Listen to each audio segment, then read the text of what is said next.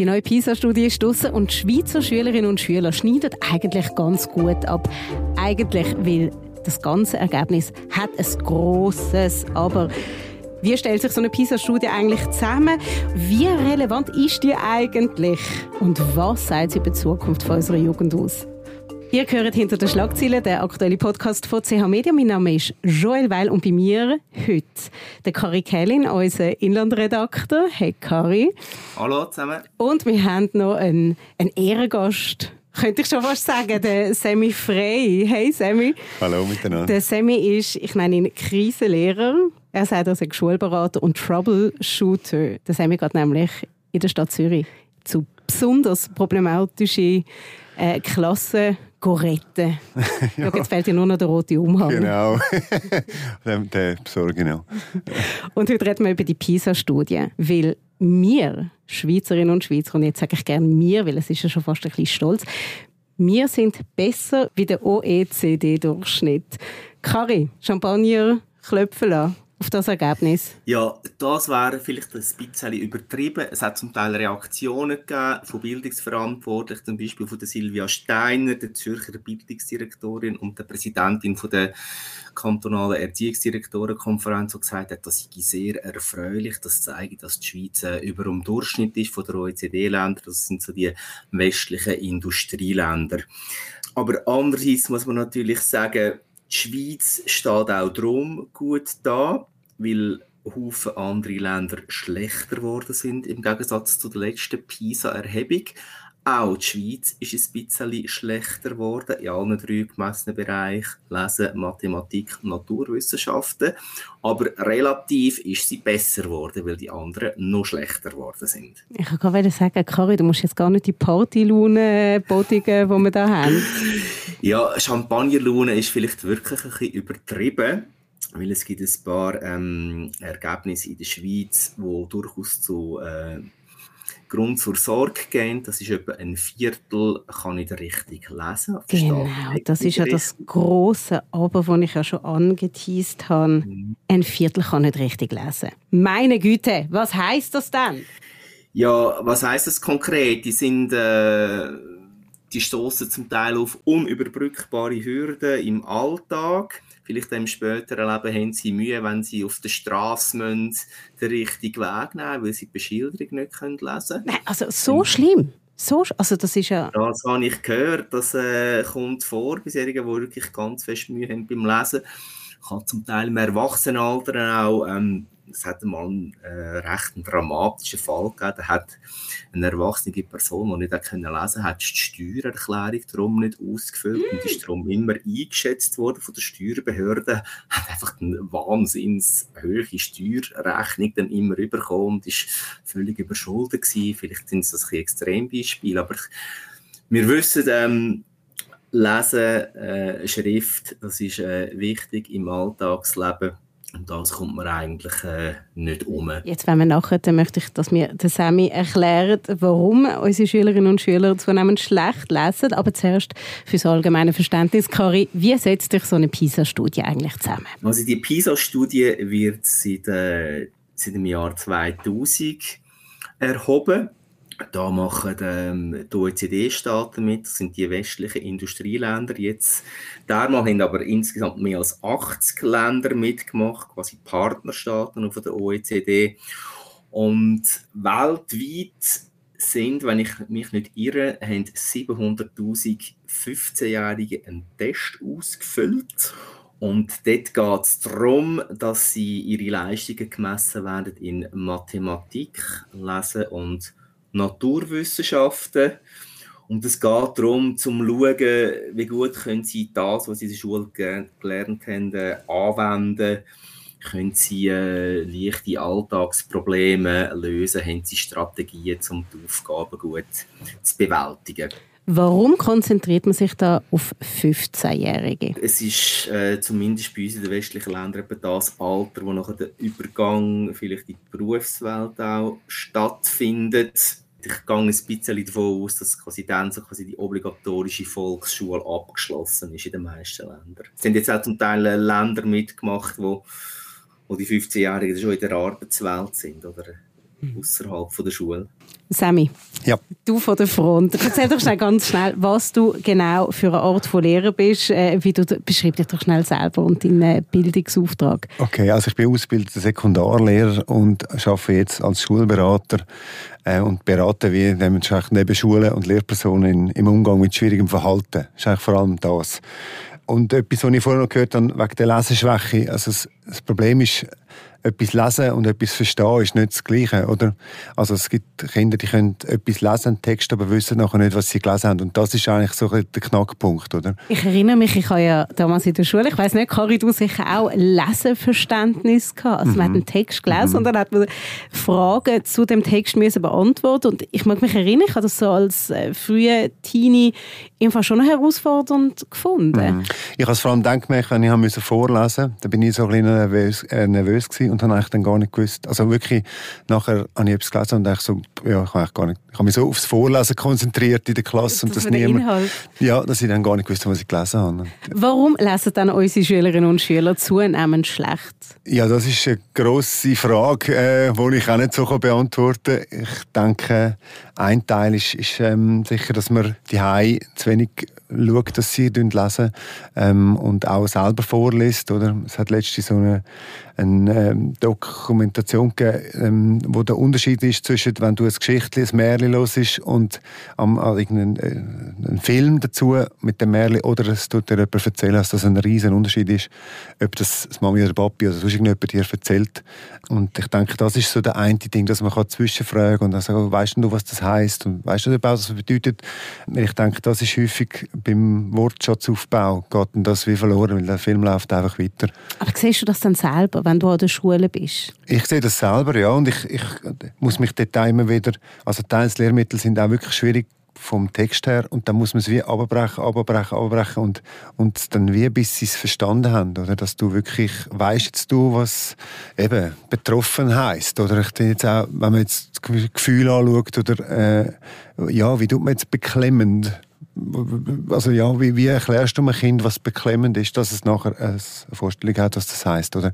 Das ist so ein der Teil, oder, wo man eigentlich dann im, im Austausch miteinander sollte üben und äh, am besten Fall, und da komme jetzt auf den anderen Teil, oder, dass man es eben auch in der Muttersprache, wenn es jetzt nicht die gleiche ist, ähm, üben mit dem Kind, oder, dass dann eben vielleicht in der Muttersprache weiß, was heißt beklemmend, wenn es das Wort so gibt, oder? Jetzt hast du schon ein wichtiges Thema angesprochen, und zwar einer der Gründe, warum man in der PISA-Studie ein bisschen schlechter abschneidet. Kari, kannst du schnell sagen, ob wir wirklich wahnsinnig schlechter werden oder ob wir uns so ein bisschen stabil halten? Wir dann werden schleichend ein bisschen schlechter. Es ist äh, nie signifikant im Vergleich zu den von der letzten Erhebung, die findet im Dreijahresrhythmus statt, aber es ist so ein schleichender Abstieg. Also Deutschland ist zum Beispiel recht dramatisch. Dort hat jetzt die deutsche Erziehungsdirektorenkonferenz, also das Pendant zu der schweizerischen Erziehungsdirektorenkonferenz gesagt, wir müssen wieder die Basis äh, das Basis können stärken, rechnen, lesen, schreiben, die sind recht alarmiert. Der Alarm, der losgegangen ist, die rote Lampe. Die rote Lampe. Ja. Pisa-Studie ist da, alle ins Zimmer. Das ist gleich wie der Fußball-Nationallandschaft. Und jetzt gibt es ja verschiedene Gründe, wo, wo ja rausgezogen werden, warum wir alle ein bisschen schlechter werden. Ich habe mir vier notiert und ich würde das gerne äh, mit euch besprechen. Wir haben einerseits einen Lehrermangel der betrifft nicht nur die Schweiz. Wir haben die Corona-Pandemie in der Zwischenzeit seit der letzten PISA-Studie. Mhm. Wir haben die Digitalisierung, von der äh, ich zum Beispiel weiß, weil ich ganz viele Studien darüber gelesen habe, dass die auch äh, sich aufs Lesen und Schreibverhalten der Jugendlichen auswirkt. Und Sammy, du hast es angesprochen, andere Muttersprache die Stichwort Migrationshintergrund. Was würdet ihr sagen? Was ist so ein bisschen der wichtigste Punkt im Zusammenhang mit unserer PISA-Studie? Also ich würde definitiv sagen, es hat mit dem Lehrpersonenmangel zu tun der wird ja ausgeglichen mit Leuten, die noch nicht ausgebildet sind oder noch nicht fertig ausgebildet sind oder wieder eingestiegen sind, aber eigentlich gar nicht wollen und so weiter. Also man versucht da jetzt einfach wie die Lücke ähm, zu schliessen und dann fehlt es halt wirklich qualifizierte Leute. Und ich muss jetzt ehrlich sagen, ich hätte es jetzt erstaunt, wenn jetzt das wirklich alles besser gewesen wäre, weil dann hätte ich gesagt, ja gut, dann brauchen wir eigentlich gar keine ausgebildete Lehrpersonen mehr. Also im Umkehrschluss, oder? Ähm, und ich denke, das ist sicher ein Problem, wo immer Also wo, wo wird vorherrschen? Die Studierendenzahlen gehen auch runter und ja, es sind alle ein bisschen ratlos letztlich, oder? Gut, ich glaube, es ist sicher äh, wichtig, dass jetzt der Lehrverband eine Qualitätsoffensive lanciert, wird die Kantone mit verschiedenen Massnahmen dazu bringen, dass man wieder äh, mehr qualifizierte Lehrerinnen und Lehrer ausbildet, damit eben nicht quasi äh, jetzt, dass man so Lücken nicht quasi mit Laien schliessen. Jetzt ist so vielleicht so der so ganz akut ist der Lehrermangel vielleicht in den letzten zwei, drei Jahren geworden. Und das sind ja jetzt 15-Jährige, die sind jetzt vielleicht auch nicht ganz, ihre ganze Schulkarriere sehr stark vom, vom Lehrermangel betroffen gewesen. Aber es ist sicher ein wichtiger Punkt, dass man ein gut qualifiziertes Personal in den Klassenzimmer hat. Was ich vielleicht noch einen wichtigen Punkt finde, schon, dass das antönt mit der Digitalisierung. Äh, die Jugendlichen brauchen die Sprache vielleicht anders als wir noch früher. Auf ähm, so ein Wortfetzen auf WhatsApp, auf TikTok ist jetzt vielleicht auch nicht gerade der elaborierteste Sprachgebrauch. Und das fährt dann natürlich auch ab auf ähm, Lesen, Schreiben etc. Also weißt du, jetzt sind wir schnell fair, wo wir ja 15 mhm. waren, sind, sind, wir auch nicht, äh, sind wir auch nicht mit Freude auf dem Pausenplatz gesessen und haben blättert. Also so ist es ja auch nicht. Ja, aber die Sportzeitung gelesen oder das Bravo. Ah, mhm. das ist ein spannender Thema. Ist das eine hoch elaborierte Sprache? Ja, also eben, ich finde auch das, ist, es hilft eigentlich nur bedingt, wenn man das jetzt sagt, oder? Weil das ist jetzt wie die Realität und irgendwo muss man, muss man das wie anfangen auszugleichen mit anderen Sachen. Sie versuchen ja mit so Lese, äh, Bibliothek, Psych und, und, irgendwie so. Meine Tochter hat jetzt so einen Leseturm und dann ist das Ziel, immer wenn du das Buch gelesen hast, du den Abmesser, das Buch, dicke und dass es dann irgendwann an der Decke ist und so. So kann man es natürlich motivieren, aber das heißt immer noch nicht, dass sie auch verstanden haben, was sie lesen, oder? Und ich glaube, dort äh, ist es wichtig. Und eben, ich würde sagen, so, dass von der Digitalisierung her kommt wahrscheinlich so der, die Aufmerksamkeitsspanne und so ein dass etwas muss laufen und, und äh, das geht mir aber ähnlich, wenn ich mit Text arbeite, die eigentlich schon sehr alt sind. Dann denke ich auch, hey, komm, komm mal auf den Punkt, oder? Also das, das betrifft die Erwachsenen mittlerweile auch schon ein bisschen, oder? Es gibt wahrscheinlich eine ganz einfache Massnahme, die alle Haushalte können, äh, treffen und alle Eltern, das ist nämlich eine Lesegelegenheit schaffen. Das heißt, wir haben daheim äh, Bücher, vielleicht passende Bücher, Kinderliteratur, man tut vielleicht den Kleinkindern schon Bücher erzählen. Man hat vielleicht auch eine Zeitung, äh, wo man drinnen blättern und lesen und tut dann auch ein bisschen vorleben, dass das etwas mhm. Positives ist, dass das etwas Interessantes ist. Das heißt, mir stellt ein Angebot zur Verfügung, mir animiert sie äh, sanft, zum Umgang mit Buchstaben, Büchern, Schrift. Stichwort Migration möchte ich noch in die Runde werfen. Vor allem in Deutschland wird das jetzt auch so breit diskutiert, dass Kinder mit, von Familien mit Migrationshintergrund eigentlich die sind, wo die PISA-Studie abdruckt, wenn ich das so einfach ausdrückt darf sagen, wie der Vorwurf so ein bisschen im Raum liegt. Das ist ja in der Schweiz so ein bisschen ähnlich, also es tönt ein bisschen ähnlich. Natürlich hat es auf, auf, auf die Gesamtklasse einen Einfluss, aber jetzt auf das einzelne Kind würde ich jetzt sagen, ist das, haltet sich das im Rahmen und ich finde, man hat das auch gesehen, jetzt gerade in der Corona-Zeit, die Kinder, die eigentlich ähm, bildungsnah sind und irgendwo auch intelligent und so weiter. Die haben sich können wie selber helfen und die, die haben auch nicht so, ähm, sind nicht so in eine Rücklage geraten wie jetzt Kinder, die wo bildungsferne Familien haben oder, ja, oder einfach auch keine Möglichkeiten haben. Also ich finde, dort ist der Gap dann grösser geworden aber da sind wir vielleicht auch wieder bei dem, was, äh, was der Kari vorhin gesagt hat, oder beim Vorbild sein oder, und animieren und ansitzen und so. Eben, was auch noch schwierig ist, wenn man die gar nicht die gleiche Sprache redet, wie in der Schule gesprochen wird oder äh, in der Sprache, wo der Schulstoff vermittelt wird. Glaube, bei den Kindern mit Migrationshintergrund, das sind einzelne Kantone oder auch Städte und Gemeinden zum Teil schon auf einem guten Weg, nämlich dass man versucht, ähm, früh zu erfassen, wie gut die Kinder zum Teil vielleicht schon, bevor sie Kindergarten können, mhm. wie gut können Kinder mit, einem Migrations, mit Migrationshintergrund äh, dort Sprache, wenn man sieht, okay, da gibt es Defizit, dann versucht man vielleicht äh, zu intervenieren, sanfte Fördermaßnahmen zu machen. Ich glaube, das ist wahrscheinlich die richtige Antwort auf die Herausforderung. Jetzt hast du einen Artikel geschrieben, Kari, wo, wenn ich ihn ganz kurz zusammenfassen eigentlich aussagt, Unsere Schüler werden immer dümmer und trotzdem schaffen wir es alle in die Berufswelt. Es ist ein Wunder. genau, also eigentlich zeigt das wahrscheinlich äh, die Stärke vom, vom dualen Bildungssystem äh, von der Schweiz, dass man nämlich eine Lehre absolvieren kann. Vielleicht finden Menge Jugendliche im Beruf seine Berufung und tut dort den Knopf auf. Wir haben auch äh, erfahren in Gesprächen für den Artikel, dass es häufig auch Lehrmeister sind oder Berufsschullehrer, die die Kinder motivieren, abholen, dass die plötzlich ein bisschen aus sich rauskommen und den Knopf auftun und vielleicht zum Teil die Verweigerungshaltung, die sie vorher hatten, auch aufgehen. Das ist die eine Seite. Auf der anderen Seite gibt es halt die sogenannte äh, Berufslehre mit Attest. Das heißt, die schulischen Anforderungen werden ein bisschen gesenkt, aber trotzdem können die äh, on the job äh, wichtige Fähigkeiten lernen und stehen am Schluss mit einem Diplom da, weil das Ziel von der Schweiz ist ja eigentlich, dass 95 Prozent äh, der Schulabgänger am Schluss entweder Matura oder eine Lehre macht. Wir wissen, das ist wichtig, dass man im Arbeitsmarkt kann bestehen kann.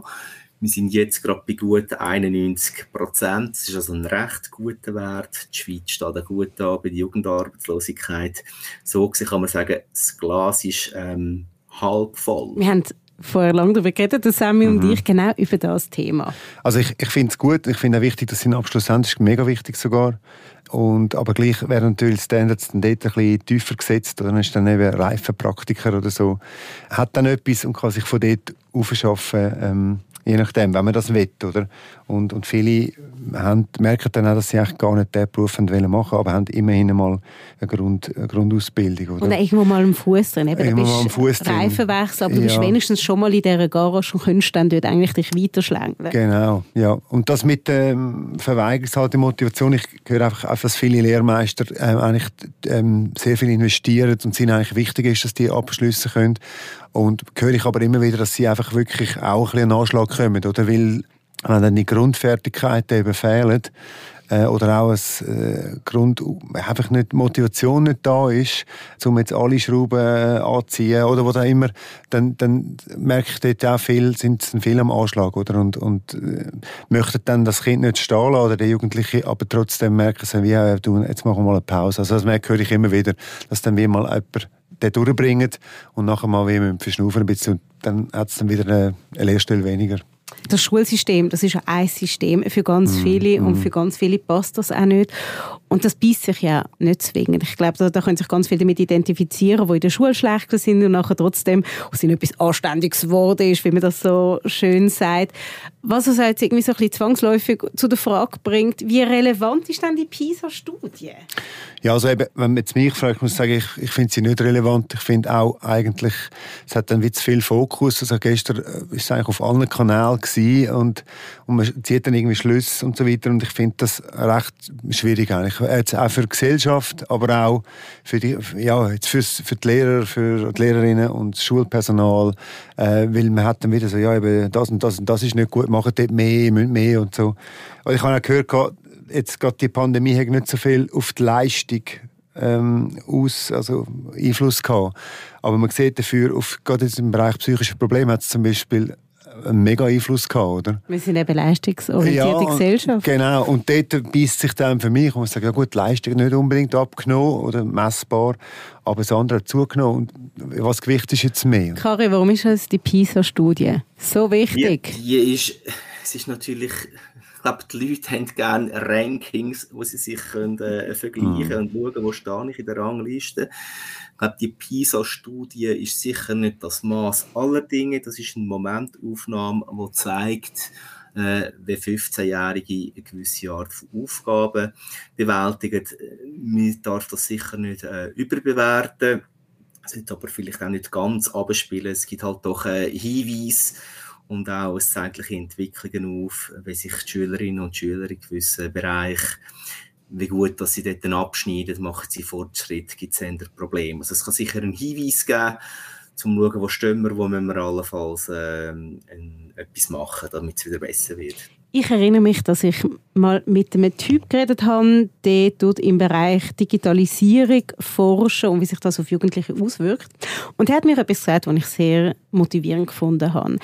Die Jugendlichen verlieren zwar gewisse Skills, aber gönnen dafür ganz viel dazu. Mhm. Die gehören einfach nicht zu einem obligatorischen Schulsystem und können wegen dem nicht so gemessen werden. Aber zum Beispiel mega fit sind am Computer das heißt eben nicht nur Game, das ist eine ganze Berufswelt, die sich auftut. Wobei jetzt in einer, in einer Oberstufe ein Attachment und auch jemandem schicken, das ist schon so eine Leistung. das braucht viel Unterstützung. Aber ich sehe es also... Also ich glaube, wir alle drei können kein Tanzvideo ja. aufnehmen. Nein, ich wollte das, das einfach mal so ja, als steile These stehen ja, Nein, das stimmt. Und ich finde auch eben, das ist genau, das ist genau der Punkt, oder, wo man wie muss schauen, was, also, wo ich mich auch immer frage, was braucht es denn in der Zukunft, oder letztlich? Und diese Frage kann man nicht rückwärtsgewandt beantworten, oder? Also das ist, das ist wirklich so. Das sehe ich von dem her auch so. Und wenn man jetzt gerade die Sprache anschaut, also jetzt heute, heute äh, Jugendliche, die verwenden so viele Wörter aus Englisch, aus, aus so vielen verschiedenen Dingen und eben äh, sagen jetzt vielleicht nicht mehr beklemmend oder so, aber sagen irgendwie, weiß auch nicht, das ist cringe oder was. Oder es hat sich wie verbreitert in eine andere Richtung und ich glaube, das Wok ist nicht kleiner geworden. Einfach, ja, diverser, wenn du so willst. Kari? Könntest du ein TikTok-Video aufnehmen? Ich könnte ein Video aufnehmen, aber ich bin auf TikTok und würde es darum auch nicht verbreiten. Aber ich glaube, ich würde mir zutrauen, eins aufzunehmen. Und wenn es nötig wäre, würde ich mir diese Skills aneignen. Aber ich glaube schon, du hast etwas Wichtiges gesagt. Lernen findet nicht nur in der Schule statt. Es gibt auch äh, viele außerschulische Kontexte, wo man äh, wichtige Lebenserfahrung sammelt und Sachen lernt. Alle haben vielleicht ein, ein Hobby, eine Passion, wo man besonders stark drinnen ist. Und darum ist es vielleicht sicher auch die Aufgabe von der Schule, dass man einfach die Basisfertigkeiten, Rechnen, Schreiben, Lesen, äh, einfach sehr gut vermittelt, weil das ist eigentlich die Basis für alles. Ich finde einfach, wenn man es durchdenkt, müsste man eben sagen, man opfert irgendwelche Fächer dann. Und ich finde, bis dann das eben durch ist, geht es wieder mega lang, oder? Weil dann tut man die Stundentafel anpassen, je nachdem sagen, du, jetzt äh, brauchst du Ethik, jetzt hat jetzt gerade Ethik, Religion und Kultur, haben gerade die Ethik dazu genommen. Da muss man sagen, du, jetzt, ah, die Ethik hat doch keinen Platz mehr, oder jetzt hat Kultur, also irgendwo musst du dann wie Abstrich machen, wenn nicht Match mehr Unterricht machen, von dem würde ich sowieso abraten. Äh, und das finde ich die Schwierigkeit. Also, dass man Mathe Deutsch sollte priorisieren da würde wahrscheinlich jeder sagen, ja, aber zu Kosten und zu Ungunsten von was? Ja, aber ich glaube, das, du sprichst einen wichtigen Punkt an. Vielleicht müsste man eine Verzichtsplanung machen, schauen, was ist wirklich wichtig. Man weiss zum Beispiel, dass der Fremdsprachenunterricht in der Primarschule, der bringt nicht gerade gloriose Ergebnisse. Mhm. Das könnte man ersatzlos streichen, wir würden nichts verlieren. Ah, ich wittere das Stoff für ganz, ganz große Diskussionen, weil es gibt sicher äh, zu Recht auch ganz viel, wo an einem konservativen Stundenplan festhalten und das relevant finden. Und gleichzeitig, ich glaube auch, das hat damit zu tun, dass unsere Welt größer wird, dass wir mehr Zugang haben für die Welt, dass es einfach sich mehr Sachen, ach, Stichwort Globalisierung, man kann das eigentlich bei jedem Thema immer reinschmeißen, aber das bringt doch wirklich die große Welt, wo mehr Skills verlangt und mehr Möglichkeiten öffnet wo längst nicht so breit aus dem Stundenplan abgelichtet sind. Ja, als beste Beispiel ist wirklich ein Schüler in der dritten Sek, wo man gesagt hat, sie, was mich interessieren würde, ist, wie du man Geld verdienen. Hey, super! Und dann habe ich gefunden, hey, ja, das lernen wir in der Schule nicht, wie man eigentlich Geld verdient. Ja, und sicher. Dann habe ich mir gesagt, ja, das äh, jetzt müssen wir mal ein bisschen ausholen. Aber es ist eine gute Frage also, und legitim für jeden 16, 15, 16-Jährigen. Ich finde es im Fall auch für uns alle legitim das stimmt. Wie geht es jetzt weiter mit der Erkenntnis von dieser PISA-Studie? Wird da jetzt effektiv etwas gemacht oder ist das jetzt noch ein heißes Eisen für ein paar Tage, vielleicht ein bisschen Wochen und nachher versandet das wieder bis zu den nächsten, bis zu den nächsten Ergebnissen?